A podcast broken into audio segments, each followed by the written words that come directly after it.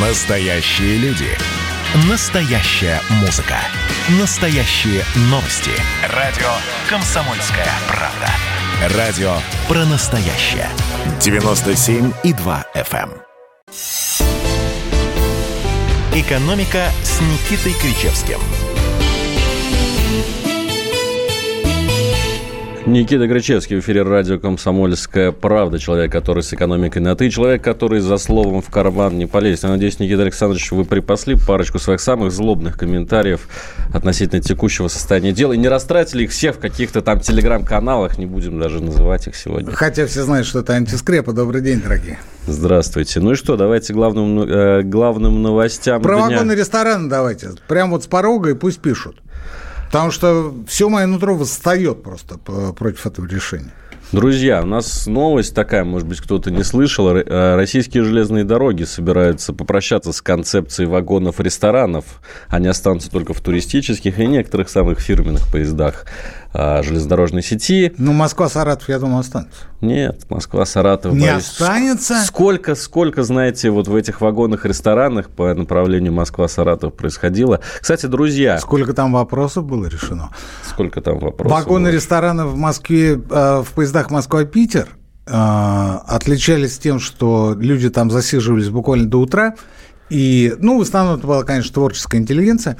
А, Что там до утра да, засиживаться, там ехать? С утра, с утра, когда поезда приходили к точке назначения, по- э, выход из вагона, из вагона ресторана, и просто из своего вагона назывался «Дорога на эшафот». Дорога на эшафот, потому что ты полночи как минимум сидел там и квасил, решал вопросы, обсуждал вселенские мотивы. А поезд-то приходит по расписанию, ну, плюс-минус. И тебе надо выходить, а про- проблема в том, что ноги-то не двигаются, не несут. Поэтому и назывался дорога эшафот, на эшафот. Друзья, а напишите нам, пожалуйста, по номеру плюс семь девять шесть семь двести ровно девяносто семь ноль два. А, какие истории с вами случались в вагонных ресторанах? Будете ли вы жалеть о том, что их закрывают и больше негде будет посидеть, познакомиться, может быть, с прекрасной незнакомкой за стаканчиком а, чего-то горячительного? Ну почему вина выпить? Вина выпить, в конце концов. Почему обязательно горячительное? Не хотите ли просто вы выпить вина. написать руководству РЖД, что нет, не смейте Там, видите, наши какая проблема? Там трогать? проблема в том, что это действительно скрепа, железнодорожная уж точно скрепа. Там проблема в том, что вместо а, горячего питания, полноценного питания предлагается фастфуд. Предлагается, например, бургеры, которые можно быстренько разогреть и преподнести. Ну, вот начинается Либо, как вариант, да, подождите, нас. как вариант, знаете какой? Вот это вообще, ну, просто труба, караул, нонсенс. А, Подъезжаете к какой-либо станции и заказываете э, в привокзальном ресторане, вам несут эту еду прямо к... э, Беляшек. Да, прямо к, к поезду. А, Но а, это хорошо, когда поезд стоит там, скажем, 10, 15, 20 минут, а если он стоит 2 минуты? Тогда что делать? В общем, друзья, пишите все, что вы думаете по поводу закрытия вагонов ресторанов в стране. Плюс семь девять шесть семь двести а ровно сколько девяносто было. Алексей Валерьевич, фильмов снято, где присутствовал вагон-ресторан в качестве антуража? Вы даже не представляете, особенно это было в ранние советские, в довоенные времена, когда ну, в обязательном порядке... Ну, если- конечно, это же шик, это оттепельный шик. Вот, вот ехать куда-то на море, на Черноморское побережье, Да. с друзьями, Да. выпивать Да. немножечко в вагоне-ресторане. Разговаривать, сидеть, Разговаривать. общаться, смотреть в окно, как э, по- по- пролетают полустанки. Это, это, это не то чтобы скреп, это был шарм. Ничего был шарм. святого не осталось. Ну, я бы не сказал, что ничего святого, но я так понимаю, что дальше РЖД предложит нам а, поезда лоукостера. А, вот останутся только фирменные а, литерные и прочие по старому поезда, а в- обычные поезда будут называться лоукостерами, где нужно будет сесть, И что, там тоже без багажа нужно будет? Э, ну, багаж там будет минимальный. Сел, уперся коленками в впереди стоящий, э, в стоящее кресло и едешь по направлению. И все. Дешево и сердито. Вам шашечки или ехать? Спросит нас э, господин Белозеров. Ага, и шашлык там крутили из шариков, которых на станциях ловили, пишет нам слушатель из Нижегородской области, и снабжает это сообщение огромным количеством печальных смайлов. Ну, насчет шариков, э, которых Шашлыка. ловили на станциях, слушайте, этих шариков устанешь ловить на этих станциях. Но э, не будем, не будем вас разубеждать, потому что А, для этого нужно пригласить нам какого-нибудь шефа вагона ресторана, директора, по-старому, по-новому управляющего вагоном рестораном, который расскажет о том, что там все было ровно не так. Ну вот, кстати, последний раз, когда я ходил в вагон ресторан, мне кажется, это было в прошлом году, как-то я разочаровался этим опытом. Мне кажется, вот какая-то деградация наступила. Рай, вот не, не, нынче не то, что прежде. Может, я э, тысячу лет не был, но юношеские и э, воспоминания молодости говорят о том, что это было очень хорошее место. Итак, давайте переходим к новостям другого порядка. Алексей Леонидович Кудрин на этой неделе отжигал. Алексей Кудрин нашел способ победить российскую бедность. Причем победить досрочно, победить за явным преимуществом за 3-4 года, не как сейчас предлагает э, российские власти, и сам, не побоюсь этого слова, президент. К 2030 году Кудрин сказал, нет, вы, выполним десятилетку за 5 лет, к 2025 году примерно мы можем победить бедность, ну, по крайней мере, сократить ее вдвое. А каким образом? Кто же за это заплатит? Ну и вот давайте... Ну, мы с вами заплатим. Вот, вот конкретно Кричевский и Иванов заплатят а за нет? это. Ну и наши слушатели тоже. Что говорит Алексей Леонидович Кудрин, напомню, председатель счетной палаты на данный момент. Если у человека есть два дома, две машины, то понятно, что он уже не может претендовать на выплату. Если исключить, если исключить таких получателей, то останутся люди, которым государство может быстро помочь поднять уровень жизни. То есть, понимаете, какая логика? логика... Вы там скажите, кто попадает в категорию бедных э, при наличии определенного имущества у этих людей? Там помимо квартиры, машины и дачи, там еще есть лодка и трактор. Вот у вас есть лодка и трактор? Нет, Алексей? у меня нет лодка и трактора, нет. А у вас есть лодка и нет, трактор? Нет, у меня ни лодки, ни трактора, и дачи Я знаю, нет. что у Владимира Путина есть прицеп, который он декларирует э, каждый год буквально в своих налоговых он декларациях. Попадает, он попадает в категорию бедных. Попадает? Попадает, Вот да. дожили. А вот если у него две квартиры или две машины на семью, тогда он уже не попадает. Ну, в общем, смотрите, что предлагает Кудрин. Он говорит, чтобы победить бедность, нужно меньшему количеству людей платить пособие. Интересная логика, да? Платить, получается, меньше, а бедных тоже станет меньше. Как Тут, это? Вы знаете, а, а, Алексей Валерьевич, мне, конечно, доставляет удовольствие слушать вас и восхищаться тем, как вы Извращаете. глубоко, глубоко посвящены в эту тему, но все и банально, и проще одновременно. Алексей Леонидович вновь почувствовал вкус а, возвращения в большую власть. Не больше, не меньше. Ну, скажем так, вкус транзита почувствовал. Да, можно и так. А, он почувствовал, что его амбиции могут э, простираться, ну, минимум на вице-премьерский пост, а это куда более круче, нежели чем председатель счетной палаты. А там, чем черт не шутит, и на премьерский. На президентский, конечно, нет, потому что, ну, как бы не избираем не та харизма, точнее, отсутствие харизмы, и не тот бэкграунд. Такие, как Кричевский, тут же вспомнит о том, что и стабилизационный фонд не Кудрин придумал, а придумали академики Львов и Глазев. И продавливали его у президента, и слава тебе, Господи, продавили. И монетизацию льгот господину Кудрину вспомнит, и снижение ЕСН, после чего у нас образовался дефицит в пенсионном фонде, которого мы не можем расхлебать уже полтора десятка лет, и централизацию а, налоговых поступлений, вследствие чего а, львиная доля а, регионов оказалась в дефиците. И лишение экономической основы местного самоуправления. В конце, э, в конце десятых годов, в конце десятых годов у нас по стране было, вы не поверите, из 24 тысяч э, муниципалитетов 219 самодостаточных. 219. Через несколько лет после того, как Кудрин довел свою налоговую реформу, точнее, распределительную реформу до конца, не осталось ни одного. Все регионы э, точнее, все органы местного самоуправления, все муниципалитеты у нас много лет дефицитные, денег нет ни на что. А основы, на которые они должны тратить деньги и поддерживать от пожарки и скорой до дорог муниципального значения, с каждым годом становится все больше. С каждым годом все больше. Кто в этом виноват? Да кто угодно, но только не тот, кто является э, истинным настоящим автором этого трагического в кавычках произведения. То есть Алексей Кудрин у человека, у человека забрежила надежда, новая надежда, очередная надежда на возвращение в большую власть. Как минимум на вице-премьерский пост. А максимум, говорю, э, чем черт не шутит. Понятно, что за ним стоят определенные фигуры, лица, силы, которые были бы не против это сделать.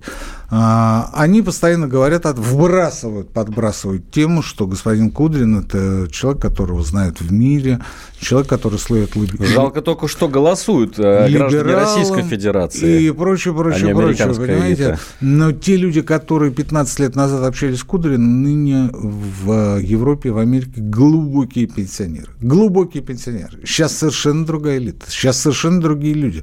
И если Байден, как э, президент США, а, человек, которому 78 лет, это не значит, что 78-летние вокруг него а, люди, которые определяют внешнюю политику Америки.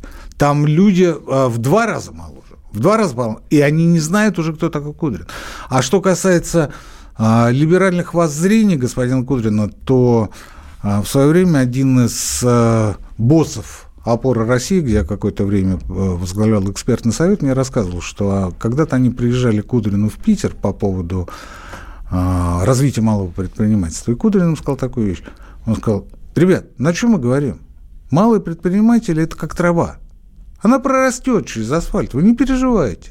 Им не надо помогать, они сами все сделают. Но если закатывать каждый месяц, то тогда вот никакая ровно трава. так они и поступали все последние годы десятилетия. Никита Александрович, давайте сделаем рекламную паузу в нашем эфире. Через пару минут снова с вами Алексей Иванов, Никита Кричевский. Экономика. Значит, я самый первый вакцинировался, поэтому меня спрашивают. Поехали, напились и давай, значит, все. Нет больше СССР, мы создали Содружество независимых государств. И скорее хозяину, Бушу, старшему президенту США звонить. Назначьте везде русских, и многонациональные регионы были бы довольны. И дайте больше прав регионам и больше прав предприятий. Итоги с Жириновским. Каждую пятницу на радио «Комсомольская правда». Владимир Вольфович клеймит злодеев – с оптимизмом смотрит в будущее и общается со слушателями. 9 часов вечера по московскому времени. Я все могу сделать. Запросто наведу порядок.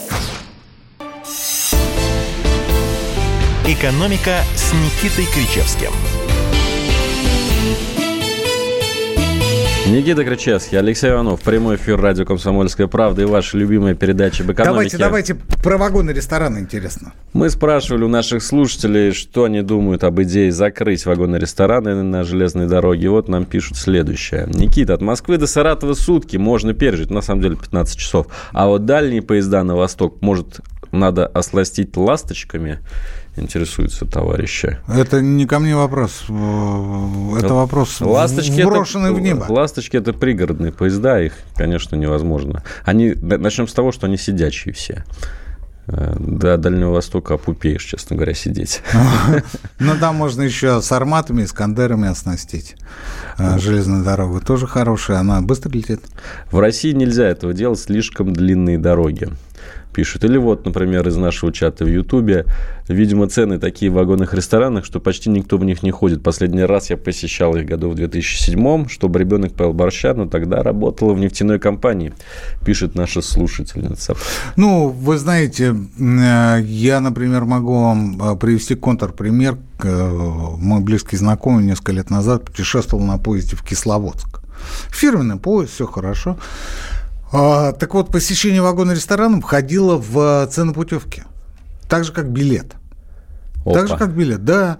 Их собирали, выстраивали, грубо говоря. А ну, там как? шведский стол, что ли, был? Я не знаю, как это было. Но они приходят, э, там же все накрыто, у них все хорошо, и они покушали, и идут дальше к себе в купе.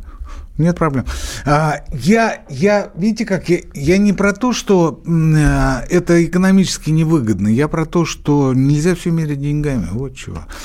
Больше, ну, ну нельзя. Ну, ну просто вот, э, если вы ликвидируете курилку, то вы должны просто на рабочем месте, в, э, в рабочей рекреации, дать людям какую-то а, альтернативу. Что-то что им сделать, ну, может быть, какую-то комнату отдыха, релакса, я не знаю, что ну, вот там, Шашки где, раздавать. Да, где можно пообщаться, где можно пообщаться, потому что люди приходят на работу не только работать, не только работать. Мы вот с Ивановым, вы что думаете, мы приходим и говорим, так, она, что у нас сегодня по темам? Иванов такой, товарищ старший сержант, вот у нас такие темы, первая, вторая, третья, да, это отславить, а это добро. И мы идем в эфир. Нет, мы общаемся, мы разговариваем, мы обмениваемся мнениями, эмоциями, в конце концов, потому что мы таким образом социализируемся. Социализируемся. И для нас а, радио «Комсомольская правда» – это не только работа, это радость общения. И не только, и не столько с друг с другом. Вы бы знали, как я Иванова ненавижу всеми фибрами своей мерзопакостной душонки. Это общение с вами, дорогие вы наши зрители и слушатели. Друзья, кто хочет пообщаться с Никитой Александровичем Крычевским его мерзопакостной душонкой, пожалуйста, пишите плюс семь девять шесть семь двести ровно девяносто семь ноль два. И давайте все-таки отстоим вагоны ресторан. Напишите, чем они вам были дороги, какие с вами классные истории там случались. А... Давайте продолжим по поводу Алексея Леонидовича. А по поводу вами... Алексея Леонидовича у нас, кстати, есть тоже пара комментариев Чего из пишет? чата. Собчаковский, я вот без цензуры буду читать. Собчаковский, Нет, Леша только Кудрин... без обсценной лексики, пожалуйста. Ну, естественно. Собчаковский, Леша Кудрин ага. забивает баки, пудрит. Это, видимо, какая-то частушка времен 90-х. Не Куд... знаю такого. Кудрин никогда не был популярен, его унылая физиономия не, а, не нагоняет оптимизма. Ну, кстати, есть такая претензия к Алексею Кудрину абсолютно иррациональная, то, что он слишком скучный для того, чтобы быть публичным политиком. И ладно бы, если он был скучным, но делал бы качественные, хорошие вещи и принимал эффективные решения. Так, э, ну вот э, его предложение снизить уровень бедности в два раза, который сегодня было поддержано Всемирным банком, это ровно той оперы. Давайте ровно я про Всемирный банк немножко тут, расскажу. Тут видите как, вы сейчас расскажете, а я скажу, почему, почему это не прокатит. Потому что бедность устраняется а, ну, я не знаю, в а, какой доле а, субсидиями из а, бюджета, оно устраняется совершенно по-другому. Оно устраняется обеспечением людей рабочими местами и высокой заработной платой. Вот это главное. Вот это главное. А то, что вы будете раздавать деньги, вот этому давать, этому давать, а этому не давать, ну, это здорово, это правильно. Но я открою сейчас страшную тайну. Об этом никто не знает. Ровно по этому пути уже долгое время идет правительство Мишустина. Вы, конечно, ничего об этом не слышали. Так вот, я вам открываю Америку, Алексей Валерьевич. Вы никогда не слышали про социальное казначейство? Нет, конечно.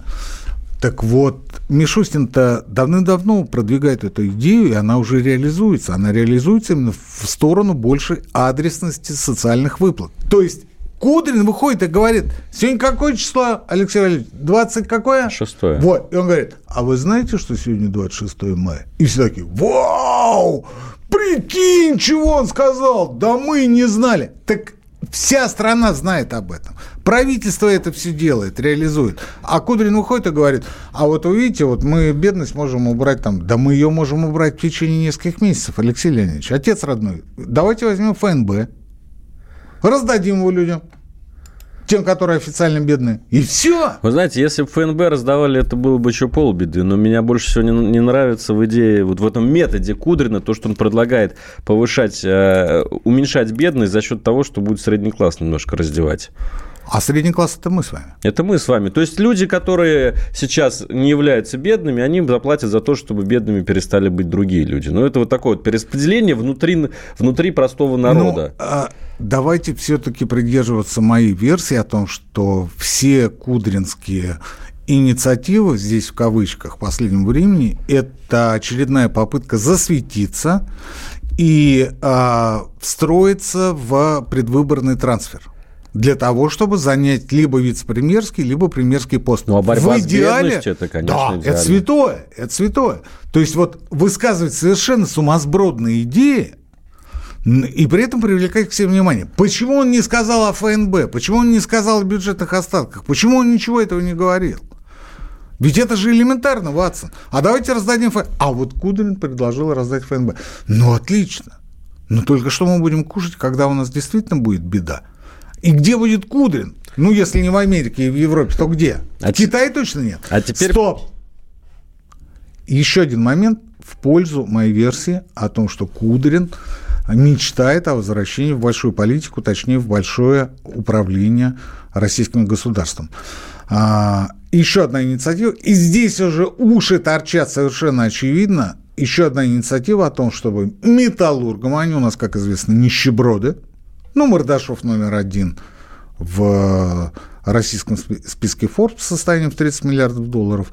Там же где-то Лисин, там же где-то остальные товарищи. Так вот, металлургам нужно а, в обмен на инвестиции, которые они вкладывают в геологоразведку, предоставлять инвестиционный вычет. То, То есть, есть за бедных заплатит средний класс, а, да. мета... а олигархам у а нас... все остальные заплатят за то, чтобы металлурги наживали и дальше. При этом металлурги, вот когда я говорю, слушайте, ну мы же, э, мы же кому помогаем? Мы же помогаем металлургам, которые сплошь э, оформлены на кипрские офшоры. Сплошь и рядом.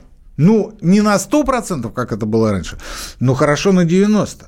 Но ведь эти деньги уходят в виде дивидендов, в виде свободного денежного потока. Куда? Они уходят не в бюджет России, они уходят не на внутреннее потребление, они уходят на Кипр, и там материализуются через потребление праздное, через строительство тех самых яхт. Для сравнения, дорогие мои, в это воскресенье, после того, как в Китае цены на металл Вдруг ни с того ни с сего скакнули, знаете, на сколько? Не на 100, как у нас, процентов, на арматуру, скажем, да, а всего на 6. Руководители ведущих крупнейших китайских металлургических компаний были вызваны в Пекин, в здание ЦК китайской компартии. Для чего? Для получения жуткой просто, страшной выволочки. Ну, я не знаю, о чем там люди говорили, но после того, как они вышли, это было воскресенье, после того, как они вышли, цены на сталь, Вы что, хотите на арматуру. Как в Пекине? Да, да, я хочу жестче. Я хочу жестче. Цены вдруг вернулись на круги свои. Кстати, о птичках. По итогам апреля, май еще не кончился, поэтому цифру мы не знаем, по итогам апреля инфляция в Китае составила 1% год к году. В апреле продовольственная инфляция показала снижение, то есть была дефляция на 0,7%. Как же так? Во всем мире все дорожает, а в Китае вдруг дешевеет. Вы представляете, Алексей Валерьевич? Вы представляете? А у нас и при этом металлургические предприятия платят высокие налоговые ставки, например, там по прибыли, по НДС, по всему прочему, и пенсионный возраст там 60-55, на секундочку, да?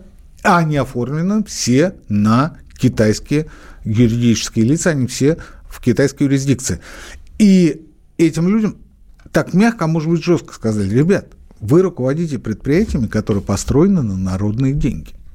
На народные деньги. На партийные, на Народного банка Китая, на кредиты китайских банков, то есть э, бюджет там же где-то рядом. То есть вы, по сути, наживаете деньги на всем китайском народе. Молодцы, молодцы. Вот ровно такая ситуация сегодня у нас – и выходит Кудрин. А почему он выходит, Кудрин, с этим предложением? Потому что он продвигает интересы тех, кто может стать административным, лоббистским или финансовым спонсором его возможного возвращения во власть. Металлурги за Кудрина? Да. Почему нет? Почему нет? Они наверняка очень многим во власти помогают. И помогали все последние годы. Эти люди, безусловно, Кудрина поддержат и обеспечить его необходимыми финансами. Вплоть до того, что могут э, надавить, и нашу программу закроют. А почему нет? Почему нет? Потому что надо говорить только правильные с точки зрения либералов вещи. Ну что ж, на этой ноте мы сейчас уходим на новости. Никита Горчевский, Алексей Иванов, в студии «Радио Комсомольская правда». Экономика.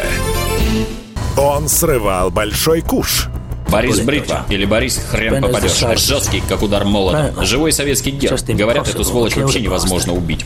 Он с песней уничтожал кольцо всевластия. Шаланды полные фекалей В Одессу голый приводил и угонял бумер. Мы же люди искусства. У нас все должно быть красиво, лицо и все такое. Пушкин, кстати, сам бухал и в сельской бане с барышнями безобразничал. А теперь он пришел на радио «Комсомольская правда». Каждый понедельник в 6 часов вечера Дмитрий Гоблин-Пучков с толком, расстановкой и старым добрым сарказмом обрисовывает слушателям обстановку в стране и мире. Каждый понедельник – в 18.00 по московскому времени. Подключайтесь. Гоблин плохого не посоветует. Мы тут порт-ячейку организовали. Бычью России называется. Я секретарь, это мой актив. А вы кто такие? Экономика с Никитой Кричевским. И снова всем привет. В прямом эфире Никита Крычевский, Алексей Иванов. Мы спрашивали у наших слушателей, какие истории у них происходили в вагонах-ресторанах, потому что РЖД собирается закрыть вагоны-рестораны. Так решение уже принято, оно не собирается ничего. Бигбулат из города Саратов пишет. Наш человек. Наш человек пишет. э, Мне будет очень не хватать вагонов-ресторанов. Во-первых, там, понимаете, такая аура. Вот. Даже словами невозможно передать. Вот, И такое вот. ощущение, что они, вот непонятно, кто-то, они хотят уничтожить все, что было хорошего в советское время. Вот такое мнение Ну, слушайте, я, конечно, не ставлю знак равенства, но, на мой взгляд, э, после вагонов ресторанов можно совершенно спокойно перейти к театрам. Ну, потому что там тоже аура, потому что там тоже духовное развитие. К стадионам. А зачем там зрители? Например, на футболе, когда можно показывать это по телевизору. На и удаленочку всех хорошо. перевести конечно, болельщиков. Конечно, конечно.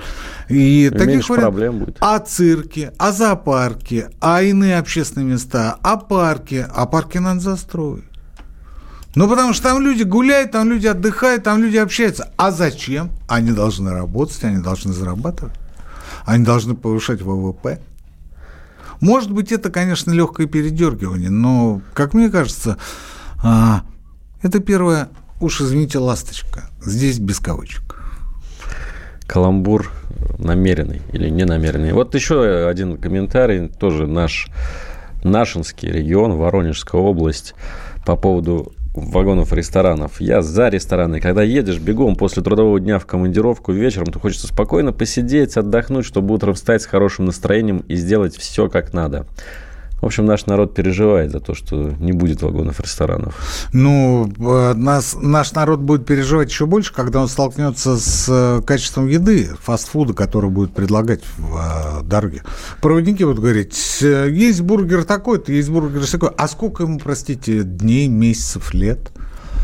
А что еще есть? Ну, вот еще есть чай. А еще есть беляши на остановках. Да.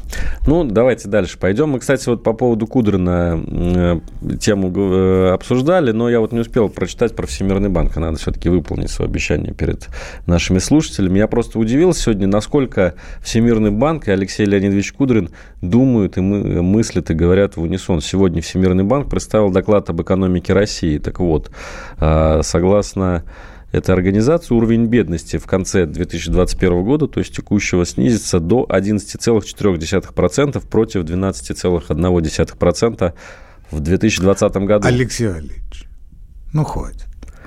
А вот Ну а, хватит, ну мы же не газету читаем. Река- э, С вашей э, рекомендации Всемирного банка по Ну, поводу снижения бедности. Это была моя ирония. Я надеюсь, что вы ее все поняли по поводу того, что никто не знает о том, что правительство у нас в открытую и а, достаточно давно занимается внедрением социального казначейства. И именно той системы, которая позволит внедрять большую адресность при получении пособий. Это уже делается. Всемирный банк о чем думает?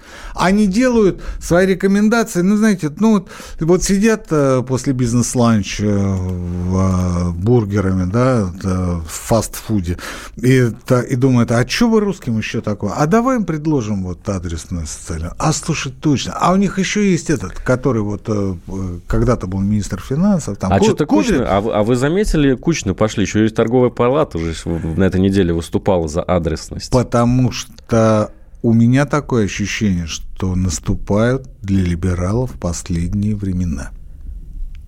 В России, как. по крайней мере, точно. По всем мире они давно-давно уже не то чтобы наступили, они уже давно-давно прошли. Может быть, не последние времена, а последняя Послед- схватка. Последние времена. И они понимают, что если они эти времена сейчас не остановят спять и не похоронят Мишустина вместе с его правительством, то Мишустин, опять же, вместе с его правительством похоронит их. Поэтому они пытаются перехватить повестку, перехватить инициативу. Вы бы знали, Алексей Валерьевич, как, например, а, в последнее время вот эта вот гребаная либерота поливает меня и Михаила Делягина? Там никакой аргументации нет. Ну, ровным счетом никакого. Там с самого начала идет переход на личности. Они не могут нам возражать. Им нечего возразить. Они не знают, как это сделать. Мы им говорим, ребят, вот это государственное регулирование, которое вообще-то применяется во всем мире давным-давно, оно же в нынешних условиях очевиднейшим образом, это медицинский факт, не ухудшает условия предпринимательской деятельности. Не ухудшает. Почему об этом никто не говорит? Те же сахарники, они как получали свои сверхприбыли, мы же об этом говорили, у них э, выручка за прошлый год подскочила практически в два раза. Те же сахарники, они как работали, так и работают. Они как получали больше по сравнению с позапрошлым годом, так они и получают. Металлурги как получали больше, так и получают. У них все хорошо. А для сравнения, Новолипецк и Северсталь по прошлому году заплатили, позапрошлому, простите, году заплатили в бюджет порядка 10-20 а, миллиардов рублей налогов в течение года. 10-20 э, миллиардов рублей. «Газпром» и «Газпромнефть» 1,7 триллиона! Не миллиарда, триллиона. Я про Роснефть вообще ничего не говорю. У нефтяников 60-70% доли НДПИ. У металлургов 3,5%. Три с половиной. И они говорят, а что это вы нас вот так решили прищемить? Ну, «Газпром»-то государственный, «Роснефть»-то государственная. Да, у них есть частные акционеры, их много, но преимущественно государственные компании. Можно говорить об отвратительном качестве менеджмента «Газпрома», но это государственная компания. Завтра придет другой руководитель «Газпрома», и ситуация наладится. Так же, как это случилось с РЖД. При всех наших а, неудовольствиях по поводу а, отмены вагонов ресторанов, мы должны признать, что Белозеров, конечно, сделал очень много для того, чтобы РЖД впервые за много лет стала прибыльной компанией. Слушайте, у нас тут как раз пишут по поводу, продолжают писать по поводу вагонов ресторанов, возмущаются ценами, которые в них в последнее время были. Вот смотрите, например, пару примеров. Поезд Москва-Кисловодск, две тарелки супа, борщ и солянка, 800 рублей, по вкусу борщ никакой. Или вот другой же товарищ пишет из Челябинской области, яичница в вагоне-ресторане 250 рублей. А... Вот она прибыльность Смотрите, ваша. смотрите, ребят, смотрите, смотрите. А, более лучшего эффективного способа бороться за качество еды в вагонах, ресторанах и за снижение цен, чем их закрытие, придумать невозможно. Если вы закрываете вагоны рестораны, вы разом решаете все проблемы. Вы не боретесь за качество. Вы не боретесь за снижение цен. Вы просто закрываете вагоны рестораны. Нет человека, нет проблемы. Отдайте вагоны рестораны какому-нибудь известному ресторатору.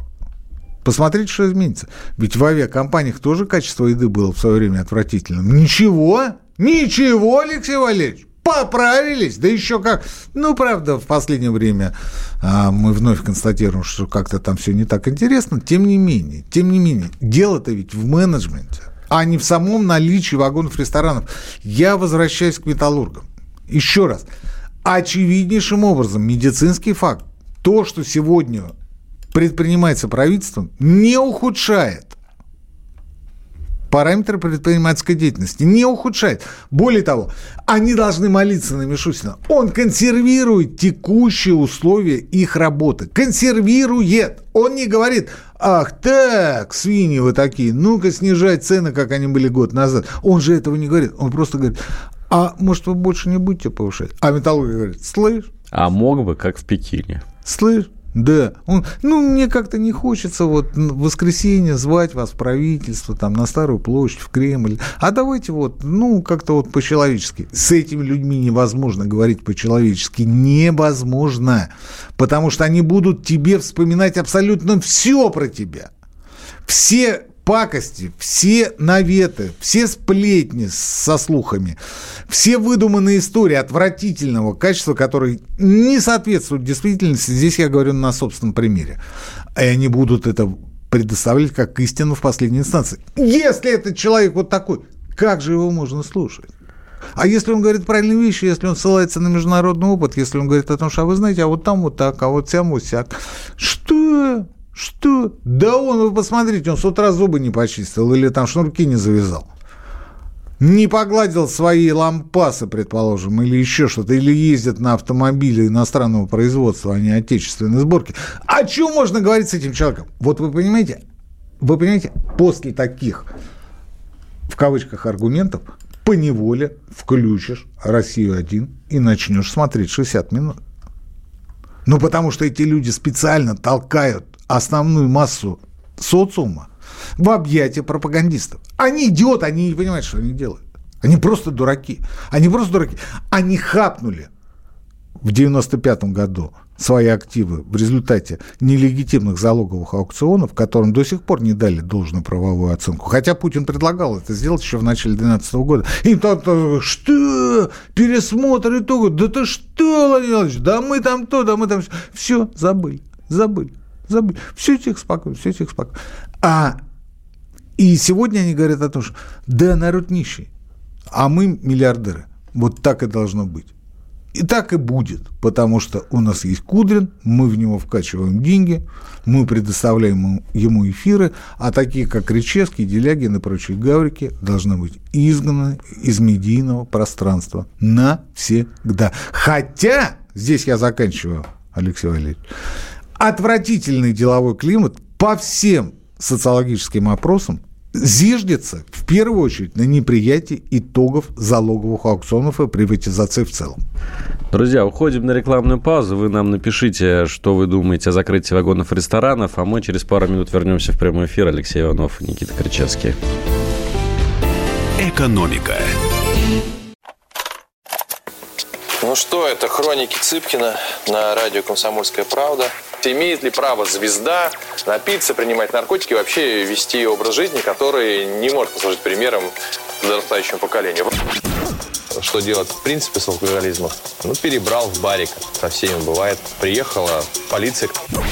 Забраться на постамент, тереть э, каменный э, член и думать, что произойдет с тобой чудо. Звонит бабушка. Она говорит, не имею никаких претензий к тому, что ты используешь мат. Можно не позорить меня на всю страну и вся в своем посте написать грамотно с мягким знаком. Известный писатель Александр Цыпкин ведет дневник специально для радио «Комсомольская правда». Без купюр и цензуры. Хроники Цыпкина. Слушайте по пятницам в 10 вечера по Москве. Я, правда, к сожалению, сразу сяду. «Экономика» с Никитой Кричевским. Я, Алексей Иванов и Никита Кричевский в студии тоже советуем слушать радио «Комсомольская правда». Обсуждаем экономику. Плюс семь, девять, шесть, семь, двести ровно девяносто семь ноль два. Ваш последний Кому на сегодня сейчас шанс. советовали? Тем, кто же это делает? Расскажите знакомым. Вот у вас шизофрения, Иванов. Правильно про вас пишут, что вы поляк. Про вас пишут, что вы поляк. Я еще поляк. Я скорее белорус. Я скорее белорус. Сегодня мы все белорусы, я не знаю, мне кажется, нету более важной темы, более обсуждаемой, чем ситуация с Беларусью, хотя она больше, конечно, политическая, но что-то экономическое в нем есть, потому что мне кажется, что после последней выходки Александра Григорьевича Лукашенко, ну, угу. все знают, о чем идет речь, по посадка самолета Афины-Вильнюс.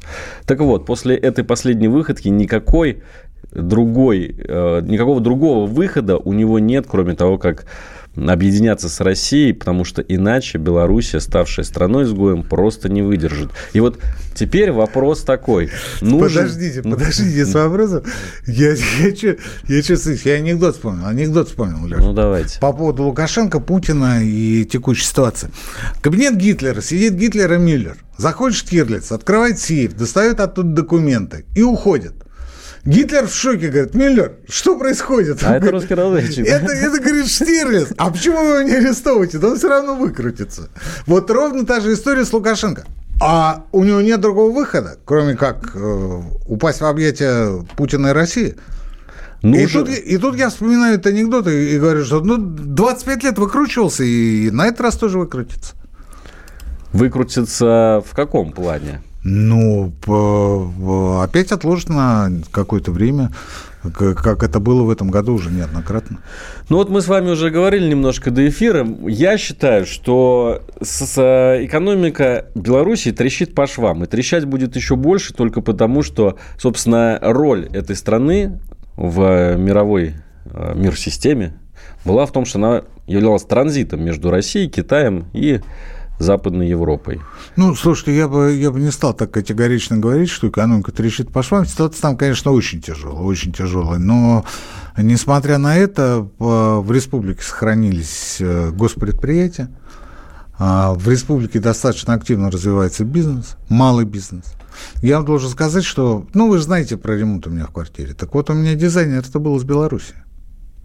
И очень хорошо и качественно так сделал он свою не, работу. не в Белоруссии делает свою работу? Потому что он ее хорошо. делает и в Беларуси, и в России. Мы а, его достаточно долго а, приглашали и вытягивали в Москву, и как только восстановилось э, ЖД-сообщение между э, Минском и Москвой, он ну, тут же приехал. Тут же приехал. И очень хорошо и качественно сделал свою работу. И я вам больше скажу, те люди, которые сейчас э, занимаются ремонтом в моей квартире, они тоже по большей части из Беларуси. И у меня никаких нареканий к этим людям нет. Это очень хорошая, работящая нация, это классные люди, это а, технологии и компетенции, которые сохранились с советских времен. Это люди, которые производят до сих пор, скажем, калийные э, удобрения. Это люди, которые а, оставили на плаву промышленность. Это люди, которые а, помогают России укреплять оборонную мощь. Потому что Минский завод колесных тягачей, все знают, это а, ведущий пос- поставщик Российского Министерства обороны. Это очень серьезная экономика. И то, что она оказалась сейчас в э, таком состоянии, это, в общем-то, э, э, беда тех людей, которые ей управляют. То, что белорусы наши братья, в этом сомнений никакого нет, но речь идет о властях. Ма- Я, слушайте, вот, Алексей, я не понимаю, что значит братья. Я не понимаю, что значит братья. Ну, вот вы мне брат. Конечно. Да у меня даже мысли никогда не было, брат вы мне или не брат. Ну, мы просто с вами одно целое. Вот мы с белорусами тоже одно целое. Одно целое. У нас один язык, у нас одна история, у нас, а, ну, скажем так, одна власть, преимущественно авторитарная. У нас одни проблемы. Но два президента. У нас два разных президента, разные валюты, но при этом Белоруссия существенно а, дальше и больше продвинулась по пути, например, социального обеспечения, медицинского обслуживания, образования. А посмотрите, какая шикарная библиотека там выстроена в Минске. И по пути репрессий немножко тоже чуть подальше подвинулась в Беларуси, но это другой разговор совершенно. Я просто хотел сказать, что Беларусь не только... Я не защищаю Лукашенко, я говорю о том, что не нужно думать о Белоруссии как о стране, которая а, а, становится аналогом Северной Кореи, но только не в Азии, а в Европе. Ничего подобного. Ничего под- У Северной Кореи, чтобы мы с вами понимали, есть один козырь в рукаве, который называется Корея Южная. И как только наступит подходящий момент, Северная Корея объединится с Южной, и северные корейцы, я с ними общался лично и неоднократно, они не скрывают о том, что они порвут весь мир, когда объединятся. Хорошо, у меня вопрос такой. Мы сдюжим Белоруссию, если нам придется по-настоящему интегрироваться? Мы вот, честно говоря, даже Донбасс э, как-то до сих пор не переварили. Нам не надо дюжить. Нам не надо дюжить. Нам надо сделать так, чтобы белорусские предприятия, белорусские экономики были более эффективными. Вот все. У нас для этого есть э, мозги, компетенция, у нас есть все условия. У нас есть нынешнее правительство, которое вообще без проблем все это сделает. Другой вопрос, что белорусам это и Лукашенко в первую очередь не очень-то и надо. Не очень-то и надо. Потому что они формально двумя-тремя руками за то, чтобы объединяться, жить в мире, у нас союзное государство и так далее. А по факту получается год за годом, месяц за месяцем они обещают, точнее он обещает, обещает, Вот обещает, он. обещает. Да, и ничего не происходит. И ничего не происходит.